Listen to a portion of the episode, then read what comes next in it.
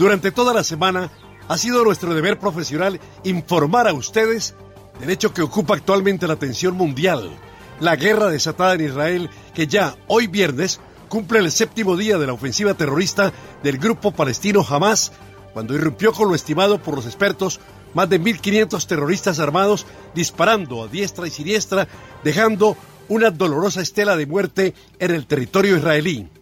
Las demás noticias en muchos aspectos no son menos importantes en el acontecer de la primera potencia mundial, los Estados Unidos de América, sede de los más importantes organismos e instituciones que rigen y guían el devenir del mundo moderno. La magnitud de los acontecimientos en Israel nos compromete,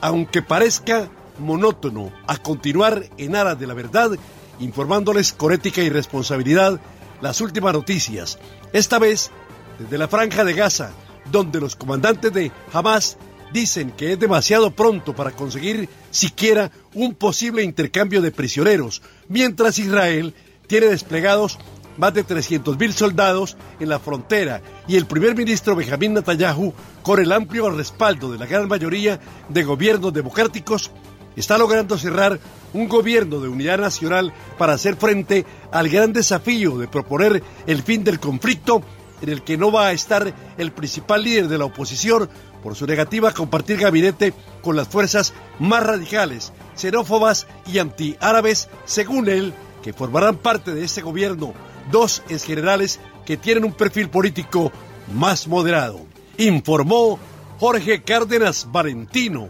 Ahora, las noticias de Colombia y el mundo llegan a www.cdncol.com. Somos cadena de noticias y el portal digital de las Américas. Noticias, deportes, salud, entretenimiento, análisis, América Latina y el mundo, radio y televisión en vivo, cadena de noticias.